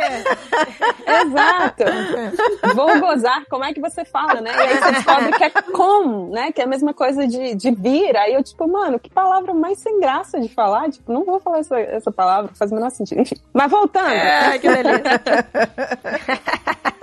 tinha todo um vocabulário que eu não sabia, né? Que é um vocabulário de palavras mesmo, mas também de como se comportar, né? Quais são as regras desse jogo. Eu não sabia, porque eu nunca tinha praticado ele em inglês. Tinha isso e tinha também a questão de que eu tava sem tempo, né? Eu voltei e comecei a trabalhar de madrugada no armazém, estocando produto e, cara, o tempo que eu tinha livre, eu estava cansada. e queria me divertir, queria relaxar, não queria ficar impressionando alguém, né? Isso, Exato, exatamente. Aquele Nossa, papel de da minha vida. impressionar. História da minha vida. Exato, tipo, mano, eu não quero te impressionar. Tipo, eu sou essa pessoa. Eu sou isso aqui. E aqui eles têm umas regras de 450 encontros antes de acontecer qualquer coisa. E eu, tipo, gente, eu não tenho tempo. Então, gente, eu tinha ouvido falar nisso. Aqui nos Estados Unidos, né? O negócio é mais devagar. É, é você muito pegar no devagar. peru assim, do nada. Pode ser presa. Você tem que pensar na. tá me beijando. Tá dando um beijinho. Ou demora até pra beijar. Demora pra tudo. Demora pra tudo. Tanto é que Nossa. eu quebrei a regra, né? Eu falei, não, gente, não tem como. Eu não vou sair duas vezes com uma pessoa e não beijar ela e continuar saindo com ela, porque a intenção é sair com ela pra fazer outras coisas. e aí, eu sou sempre a pessoa que pergunta, olha, posso te beijar? Ou que vou me aproximando na intenção de beijar a pessoa, porque eu quero saber, né? Se o beijo encaixa, se não encaixa, se a gente vai continuar se vendo ou não. Pois é, você não vai investir num Ah, negócio pois que é. vai Uma semana lá com o perder cara, pelo amor de Deus. precioso. Olha, Exato, eu não a tenho gente tempo. vem de outra cultura, gente. Aqui o negócio é louco. Que doideira, eu já tinha ouvido falar nisso, que aqui o negócio é devagar. É, aqui é muito devagar, muito devagar. Se você não, né, toma frente e tal, a coisa fica, tipo, estagnada. E você acha que a pessoa não gostou. Eu não isso, eu pensei, gente, se a pessoa não curtiu, mas a pessoa queria marcar um outro encontro, eu falava, pra quê? Pra ficar conversando? né? Meu Deus, que loucura. Mas aí quando você toma a iniciativa, existe alguma reação? Ai, que delícia, ou ai, que susto? Existe uma surpresa, é, existe uma surpresa e existe, aí eles ficam muito inseguros, o que é muito curioso, assim. E foi isso que eu percebi, eu falei, opa, eu tenho que ir mais amena, porque senão a pessoa fica um pouco intimidada. Assusta o passarinho. Assusta o passarinho, olha só, gente, que louco. Mas eu acho muito mais divertido, assim, interessante por conta dessa coisa da segurança, assim, de, putz, saber mais ou menos o que eu quero e, e ir colocando. E foi muito legal nesse período, né? Porque aí eu percebi, por exemplo, que eu gosto mais de encontrar imigrantes como eu. Não necessariamente brasileiros, eu não sei que nem brasileiro aqui, mas eu gosto muito. eu até brinco que quando tava proibido, né, de viajar ainda por conta de pandemia, não sei o quê, dating era a minha porta para o mundo, sabe? Era como eu viajava. Porque aí eu saía com alguém do Irã, aí a pessoa me apresentava poesia, me apresentava música, me apresentava comida. E era muito interessante que tinha Era quase como você tivesse dado um rolê no Irã. Ah, que legal. Exatamente. Hoje em dia eu penso. Te levava pra comer comida típica. Exato. Exato. Aí eu penso, não é que eu sou tão safada assim. Na verdade, eu gosto de viajar. e aí eu dei um jeito de viajar, mesmo não podendo, assim, né? Eu conheci a pessoa. Quero ir pro México agora. Quero... Exato. Agora vamos lá. Comida paquistanesa. Vamos lá, que delícia.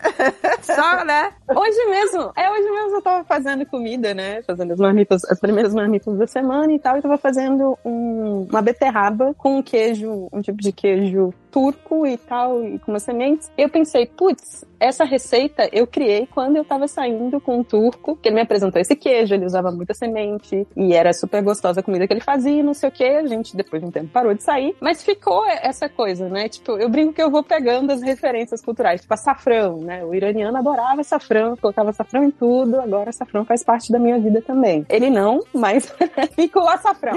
Sai o boy, fica o açafrão. Prioridade.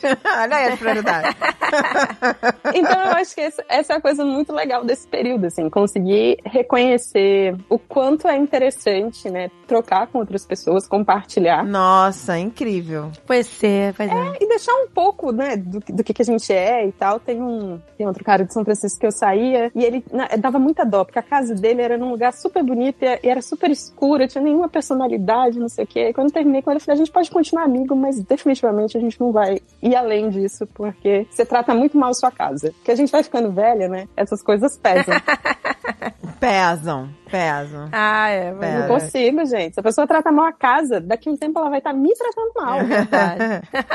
E aí eu falei isso pra ele, e aí ele mudou, faz um ano que a gente saiu, ele mudou de casa nesse ano, e ele fica me mandando as fotos, né? Tipo, dos lugares mais iluminados, mais bem decorados, fazendo café bom. Aí eu falei, bom, alguma coisa ficou minha ali também. Tá vendo? Olha aí como também nele os espaços É. são preenchidos com as coisas que realmente importam. A gente vai colecionando, e brinco que eu, eu tenho, tipo, um álbum mental, assim, das trocas, né? A filosofia africana, né? Fala muito sobre isso. É um grande mercado de trocas justas, se você viver ele bem. De trocas que enriquecem todas as partes. E que não precisam ser trocas eternas, assim, ah, não, vai valer a pena só se eu ficar com essa pessoa pra sempre. Não, aquele momento se foi bonito, interessante, se de alguma forma deixou algo gravado bom em você, vale, sabe? Eu acho que a gente tem que tirar o peso das relações nesse sentido de, não, tem que ser pra sempre, que senão era só uma coisa, uma perda de tempo. As pessoas vão falando, não, você tá perdendo o seu tempo. Eu falo, não, gente, eu tô criando o meu tempo, é completamente diferente. Olha, infinito Exato. enquanto dure, meu amor. Infinito enquanto dure.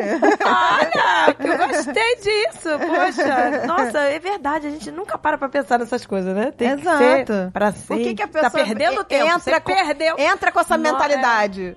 Não, deixa as coisas rolarem. Se for rolar mais tempo, vai rolar. E também se não for rolar, tá tudo bem, gente. Pois é, gente, eu, conhe- eu conheço uma. não precisa ser um uma- estresse. Conheci uma pessoa recentemente que ela tava contando a história dela do passado, que ela ficou cinco anos namorando uma pessoa e que achou que ia casar e depois descobriu que ele tinha uma família e tal, que, né, ela era só, né, uma segunda. E aí ela, ah, eu perdi cinco anos da minha vida, mas ela, entendeu? Esse sentimento de que perdeu, né? E ela Não, carrega mas aí você isso. ser enganada, aí já É. estamos em outro padrão. Realmente, né? Aí é pesado, né? É, não, mas aí, sabe, se você usar essa ótica de que você não perdeu, sabe? Você É, que teve você- uma experiência. Uma experiência, é verdade. Mas eu acho que ela não perdeu no sentido de que ela tava ali de verdade, né? Eu acho que esse pode ser um- uma régua interessante. Você tava presente, você tava vivendo a sua verdade, vivendo o que você queria viver, entendeu? O outro, é claro que ser enganado é um saco e, tipo, é absurdo. Mas quem tava vivendo uma mentira era o outro, entendeu? Era ele, não você. Você tava vivendo uma verdade, exatamente.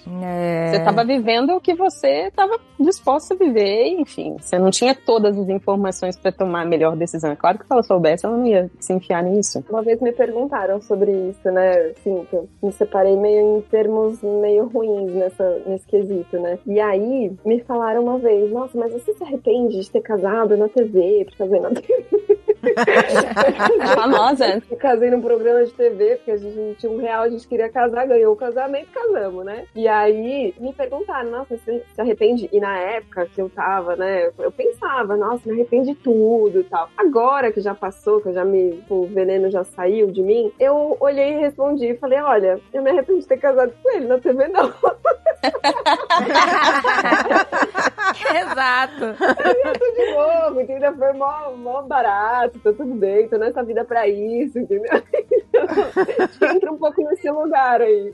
É uma experiência, uma vivência, né? Porque às vezes a pessoa fica até sem graça de falar sobre, ai, como foi legal o seu casamento, só foi porque, ah, meu Deus, não pode, né? Porque É, vira uma, um- uma área proibida, né? Tipo, uma área proibida. Mas foi uma experiência, uma vivência, né? A Isso. Thalita disse tudo, gente. Essa, essa conceito de perda de tempo faz com que às vezes a pessoa fique numa relação pra sempre. Porque Ah, ela, já perdi esse tempo ela já todo, construiu não. aquele castelo e tá com medo de ter que, que ele vai desmoronar e vai ter que começar tudo de novo. Então, foi uma perda. Aí você tá esperando o ônibus, né? Você tá esperando o ônibus até agora, você fica mais um pouquinho, mesmo sem ver se tá, sei lá, numa greve.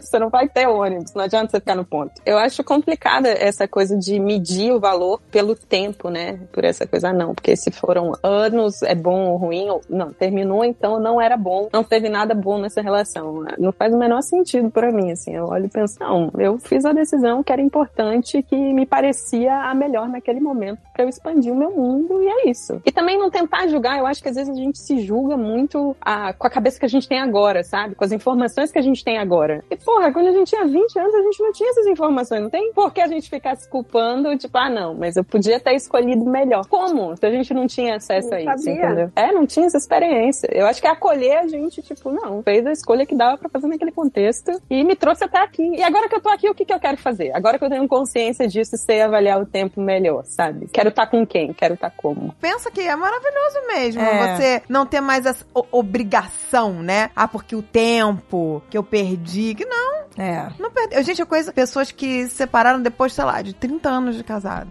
Tá? E estão vivendo uma fase maravilhosa. É verdade. Então, e, e a pessoa fala, gente, eu não ia ao cinema não sei quantos anos. Eu, eu- eu vejo a pessoa- as pessoas falando assim pra mim. Porque era uma relação. Eu não saía mais pra jantar não sei É. quantos anos. Sei... era uma relação de mais de, de que ela se doava totalmente. Exato. Fazia só o que o marido gostava. Exato. né? Ah, vai comprar o, o salgadinho lá que o marido gosta, que tem que ter todo dia lá o salgadinho e tal. né? Então não fazia nada que ela gostava, né? Exato. Agora que ela tá vivendo. Ela, ela, ela falou pra mim, ela vivia uma vida de servir e agora eu estou vivendo a minha vida. E não era um relacionamento que ela considerava tóxico, ela simplesmente achava aquilo que era. Que, Como eu te falei, nós fomos criadas pra isso. Ela de Não, outra e ela geração. tava apaixonada, né? Ele que É, quis é. se divorciar, entendeu? É. E tem o sistema, né? Tem um sistema que a gente não, não repara, mas ele é muito opressivo, assim. Essa coisa do, do que se espera, né? É subentendida. Não precisa ser imposta pra você sentir a pressão dele, assim. Você se sente falhando se você não entrega o que se espera. Ou você se sente ameaçada se você não é o que se espera. E é muito doido porque não é uma coisa que necessariamente é dita. Ainda que seja muito dita, né? Parentes, pessoas esquisitas da vida, falam uns absurdos pra gente nesse sentido. Mas mesmo sem ninguém falar, fica subentendido, porque todas as referências, né? Ou a maioria das referências que a gente tem são nesse sentido. De você casa e você ocupa esse papel. Que papel é esse? Não é um papel que você escolhe o que você escreve, é uma coisa que já tá pré-definida. Quem nunca ouviu no, no Essa é pra casar, hein? Gente, mas você pensa que, louco? Eu, né, eu vou, vou voltando, voltar nessa pessoa que eu, tô, que eu tô mencionando. Ela viveu, lá, 30 anos com a pessoa. Ele que resolveu, né? Não, não quero mais, foi embora. E ela falou, e agora, só depois que ele foi embora, ela, ela não enxergava o que ela tava vivendo. Depois que ele foi embora, ela falou, gente, eu vivia pra servir. E ela falou, e agora eu estou vivendo. O tempo que ela perdia servindo o outro, tinha que ter o salgadinho, que não podia faltar, tinha que ter isso, tinha que ter aquilo, tinha que ter a comidinha assim, Ela tá dedicando nela. Ela, eu tô fazendo dança, eu tô fazendo isso, fazendo curso que eu nunca fiz na minha vida, que eu não sabia nem que eu precisava. Sabe? Ela tá tão feliz, tão feliz. Ela falou, ela falou, eu tô me sentindo viva, né? Olha que louco, É, ela não porque sabia. ela tava anulada, né? Ela tinha se anulado. Se anulou. É É, não, e, e- e acho que tem psicólogos, não sei, uma vez eu ouvi sobre isso, né? Que a gente, tipo, tem a gente, tem o outro e tem a relação. E aí tem muita gente que vira a relação, só a relação, né? E aí quando você se vê nessa partilha, tipo, às vezes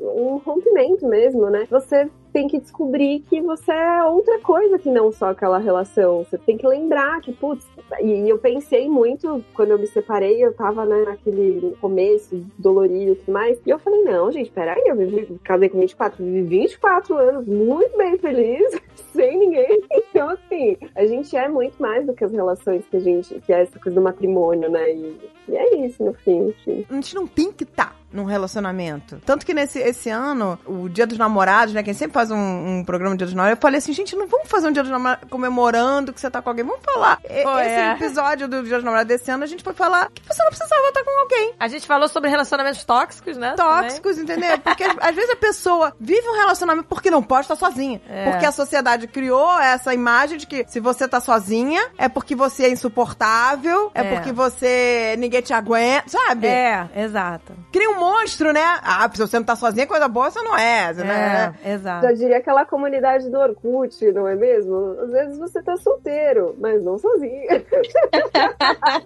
Exato. Tá Exatamente. sozinho, né? solteiro sim, sozinho nunca.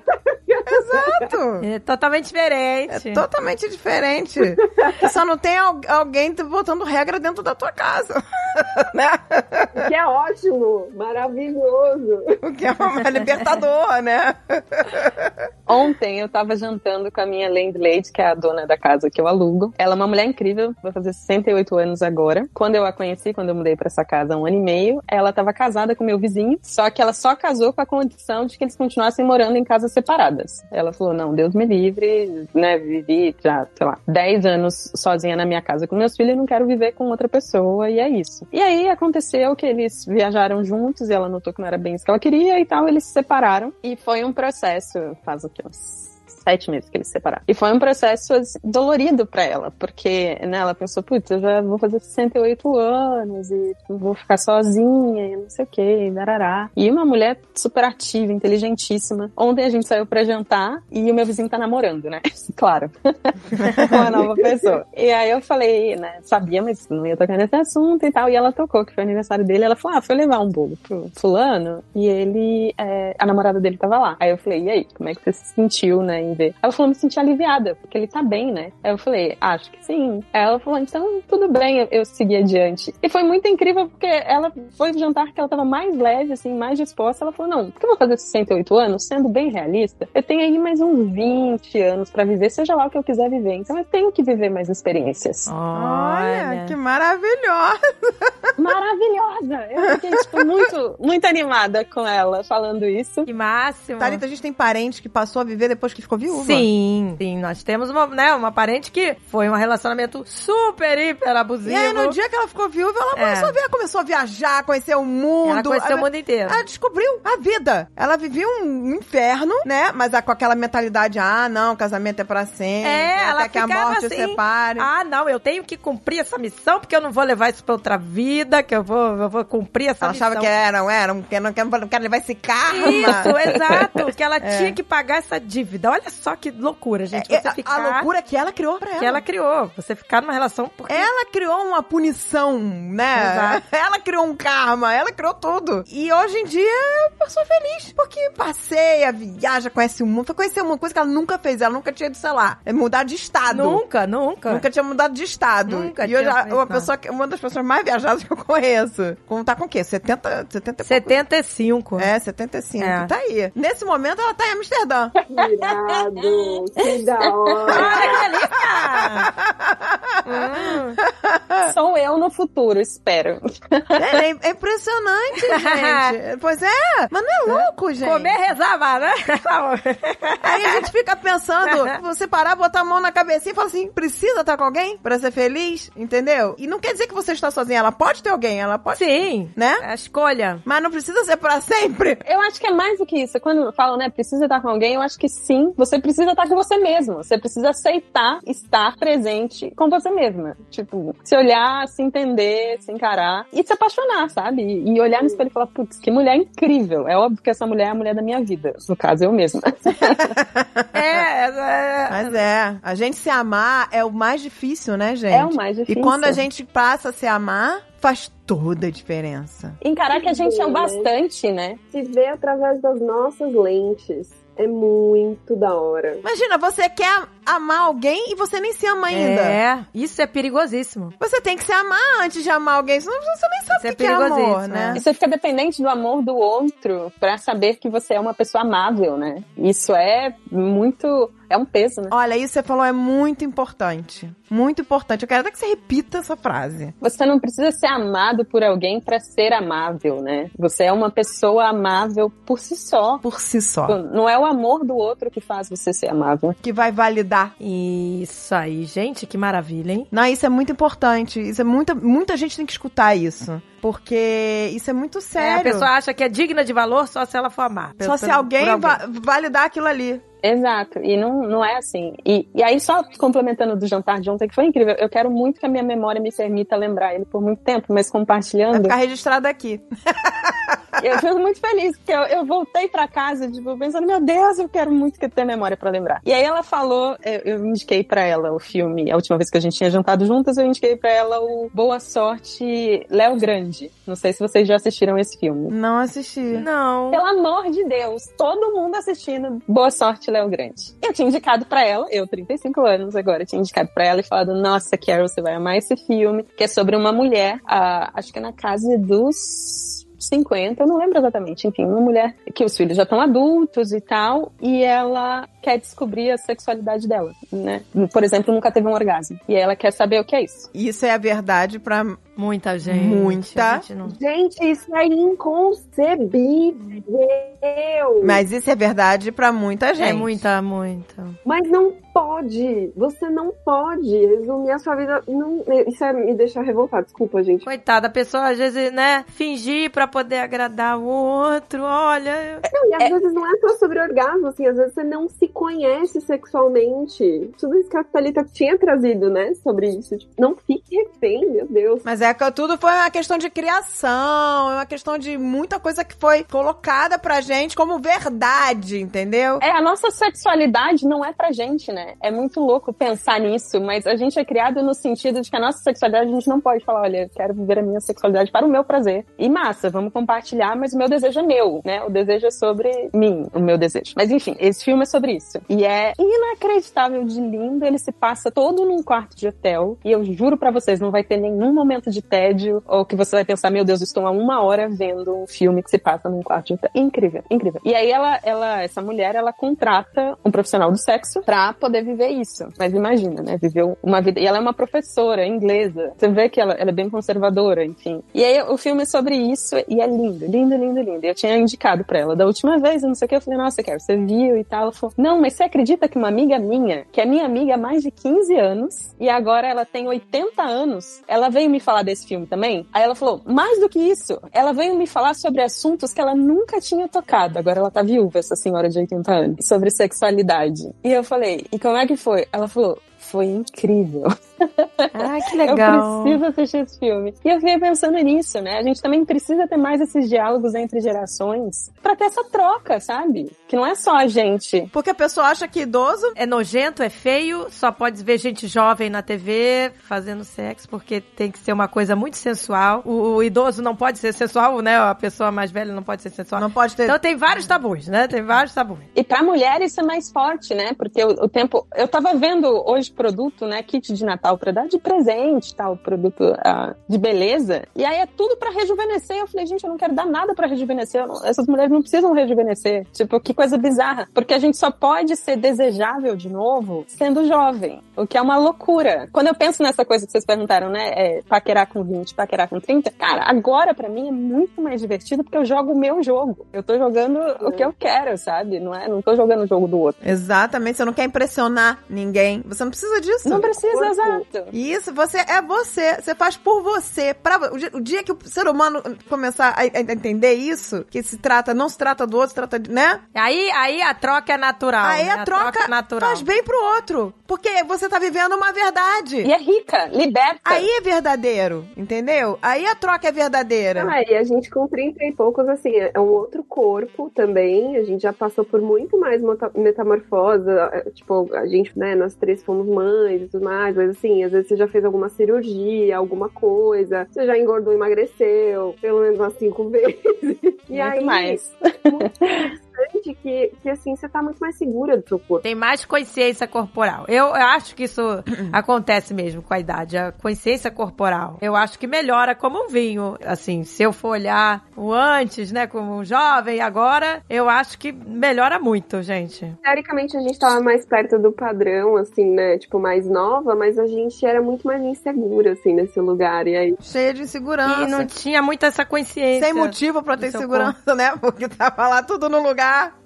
É, a gente não conseguia nem reconhecer a beleza. Às vezes eu olho para umas fotos antigas e penso, cara, tava muito, muito bonita nesse período e tava me achando muito menos bonita do que eu era, sabe? É, ah, eu também. ah, Isso, isso, gente. isso é, essa é a história da minha vida. Todo mundo é assim. Não conseguia reconhecer. Aí eu penso, vai ter um momento que eu vou olhar pra esse momento agora e vou pensar, tava linda. Eu acho que a coisa do corpo vem também a coisa da gente entender que o nosso corpo conta uma história, né? E é uma coisa que eu insisto muito com as minhas amigas, cara. As cicatrizes, eu tenho uma cicatriz que um robô me machucou. Quando eu olhar, eu sempre vou lembrar, cara, foi a primeira vez que um robô, que eu comecei a trabalhar com um robô, me machucou. E que doeu, mas que eu olhei e dei risada e pensei, caramba, eu velhinha, se ainda tivesse essa cicatriz, eu vou olhar e falar, que louca. É. se meteu no meio de um monte de robô. Conta uma história. Tipo, ah, mas aí um cara vai olhar e vai achar que a minha perna é menos bonita porque Ai. tem uma cicatriz. Porra, um cara desse eu nem quero na minha vida. Um cara que eu não possa falar. Não, não quero nem que olhe pra minha perna. Exatamente. É, a gente tem que começar a olhar o corpo não como essa coisa, essa paisagem, né? Esse cenário da vida de alguém. Mas como um storytelling também, né? Exato. As marcas, as rugas. Sim, as- faz parte da sua história. Exato. É a sua história, é a sua Exatamente. verdade, é a sua realidade. A, a beleza de cada época e tal, né? De não Exato. ficar, ai meu Deus, ai olha aqui, tá caindo, não sei o que. Aí você começa a entrar nesse, né? Nesse vórtice social de que você tem que ser jovem, ai meu Deus. Te- Teve um, um cara que eu fiquei uma vez, a gente tava, tipo, tava junto e tal, né? E aí ele falou alguma coisa sobre corpo, assim. E aí eu, sobre ir pra academia, não lembro. E aí eu falei, ah, tô, comecei a treinar depois que eu me separei e tal, mas eu estou super de boa, porque assim, eu fiz um Miguel. é isso, eu fiz um Miguel. Eu sou muito orgulhosa do meu corpo até aqui, sabe? Tanto faz. Tô fazendo por saúde, assim, não é tipo.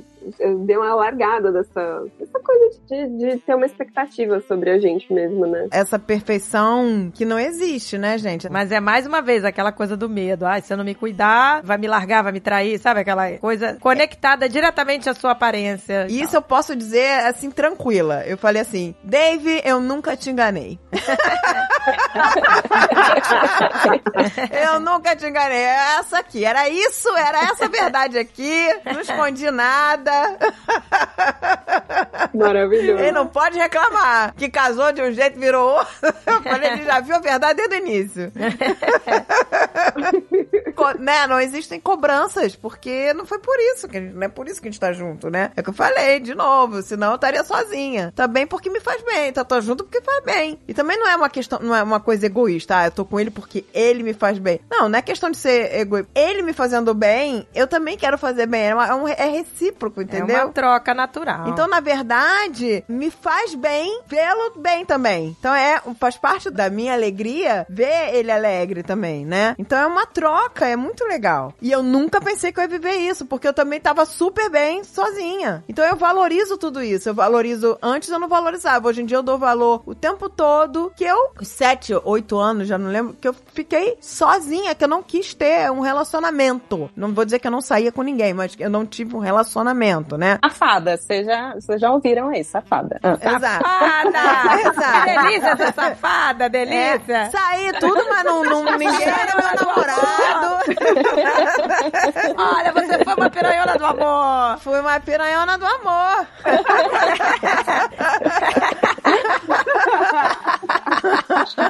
Ah, que delícia!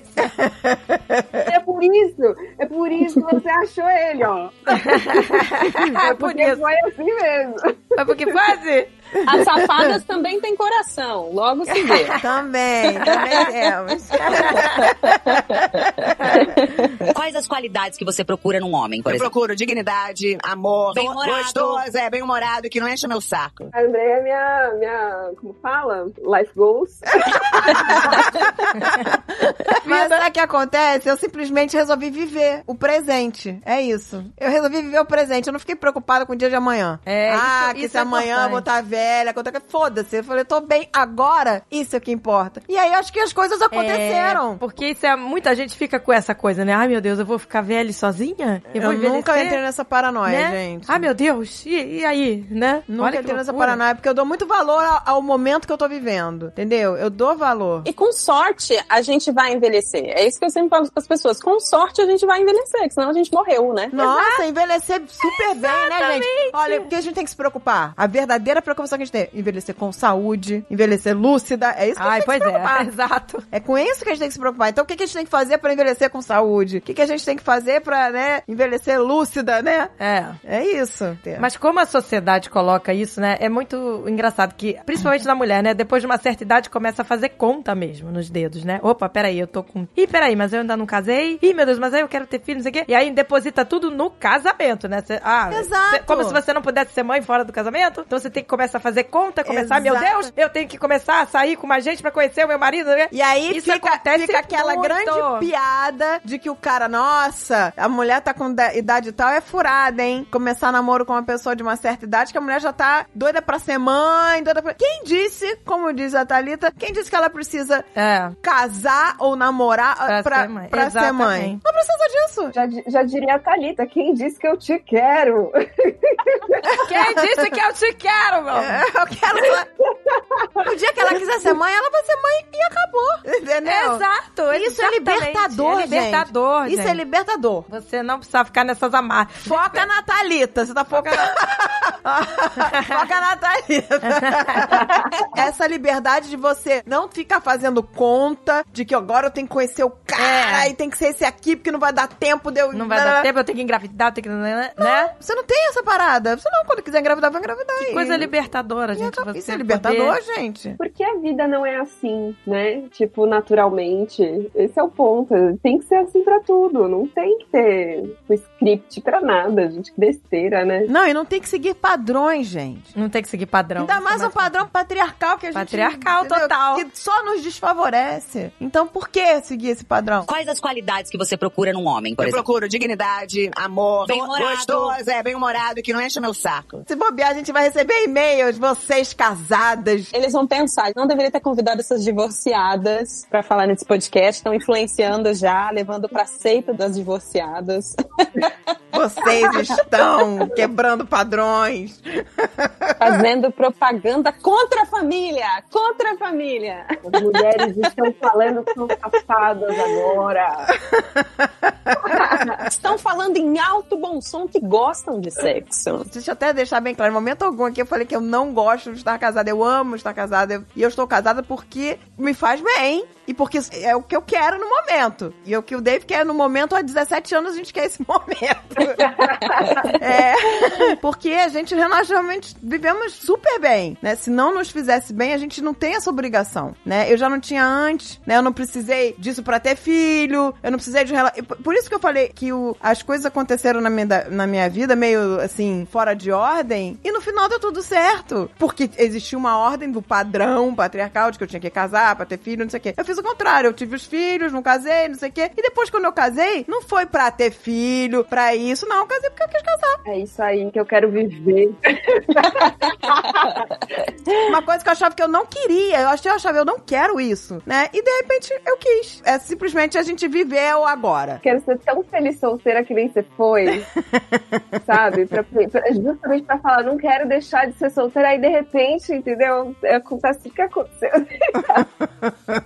Mas a gente já só viveu o momento. Eu curti, eu dava valor ao momento que eu tava a descoberta dos meus filhos pequeninos. Gente, é tão legal essa fase. Eu sinto muita saudade do meu. Às vezes eu sonho. No outro dia eu sonhei que o André, que é o Almôndega, tava com quatro aninhos. Que a gente tava no elevador, eu olhei o Almôndega tava com quatro aninhos. Eu, filho, você voltou a ser pequenininho. Eu comecei a abraçar, dar um monte de beijo. Que saudade de você pequenininho. Porque a gente sente falta dessas fases, de todas aquelas descobertas, de como, de toda aquela espontaneidade da criança, não sei o que. Não que eu não curto agora, que eu, eu curto todas as fases, tá? Meus filhos são maravilhosos. Mas no sonho, que eu tava, né, naquela, na hora que eu tava sonhando, ter ele ali pequenininho de volta me deixou tão feliz. E aí, de repente, ele começou a crescer no elevador. Cresceu, eu falei, não, filho, segura aí, segura que eu tô com... Peraí, fica um pouquinho mais com quatro anos. E ele foi crescendo, crescendo, eu sempre voltando a ser adulto, assim. Não que eu não curto agora, que eu... Gente, eu sou apaixonada pelos meus filhos. Eu digo pra você que a maternidade foi a melhor coisa que aconteceu na minha vida, mesmo eu não estando preparada. Eu não estava, estava zero preparada pra ser mãe. Fui mãe aos trancos e barrancos, mas pra mim foi maravilhoso. Acho que quando sai essa coisa do tem que, entra num campo de uma leveza e de uma possibilidade tão maior que aí a gente pensa e fala: opa, peraí, acho que eu quero ter um filho, sabe? Que é o que aconteceu comigo. Assim, eu não queria, casada, não queria, não queria, não queria, não queria. Não queria. Aí E de depois. repente surgiu. Quero, porque deixa de ser uma obrigação, um, um, um check, e passa a ser, tipo, uma experiência que eu quero viver e que eu quero compartilhar ou não, sabe? Eu sei que a impressão que é quando a pessoa casa e já começa a cobrança. E aí, mas aí, vai ter filho quando? Vai ter filho... É a cobrança natural da família, né? E aí, mas vocês vão ter filho quando? Ah, mas aí vai ter filho só quando tiver não sei o quê? Aí vai ficar velho, hein? Vai ficar velho pra ter... Aí começa aqueles milhões de cobranças. É esquisito a gente ter que dar real, assim, no início de relacionamento, mas quando eu comecei a namorar o Dave, quando eu vi que gente- o negócio ia engatar, que a gente tava apaixonado e o negócio ia engatar, eu falei, eu vou ter que tocar real. Eu falei, Dave, ó, é assim, antes que a gente torne o negócio mais sério, eu não quero mais ter filho. Foi uma condição que eu botei. Eu já tenho dois filhos, já tive essa vivência, não quero. Se você entrar num relacionamento esperando que vai casar, que vai ter filho, não sei o quê, já vai estar entrando com uma percepção errada. A felicidade do outro também é- é- nos traz felicidade, né? Então, se ele fosse entrar com uma expectativa que eu não, já sabia que eu não iria corresponder, eu não ia querer esse relacionamento. A gente tem que ter é, essa percepção, essa noção. Por isso que é importante também também deixar claro, né? Quando a gente vê, não no primeiro encontro, né? Como diz a Thalita, o cara já Olha, quer saber se você tem filho ou não sei o mas- quê. às vezes a pessoa puxa o assunto e fala, não, não quero. aí a pessoa, não, mas ah, mais pra frente, isso aqui. E aí vira sobre esse assunto, né? Não é nem que a pessoa quer ter um filho com você, ela quer que você queira ter um filho com ela. Exato, É uma loucura. exato, gente. É muito louco. Como se não fosse validado, assim, se você não quer ter um relacionamento e um filho com uma pessoa, com um homem, normalmente, tipo, ah, então é porque eu não sou o bastante. Aí entra numa coisa de ego muito doida, mas, de novo, a história não é sobre eles. Exato, gente. Ai, gente, que delícia de papo, hein? É Foi tão gostoso, gente. Nossa, que delícia. Olha, coisas muito importantes foram ditas aqui, gente. Foram. Muito importante. Eu não sei se a gente fugiu da pauta, depois eu fiquei pensando, gente, Não. Não, mas eu. eu Não, foi uma delícia. isso, Olha, queria ficar isso. aqui, pegar uma caipirinha.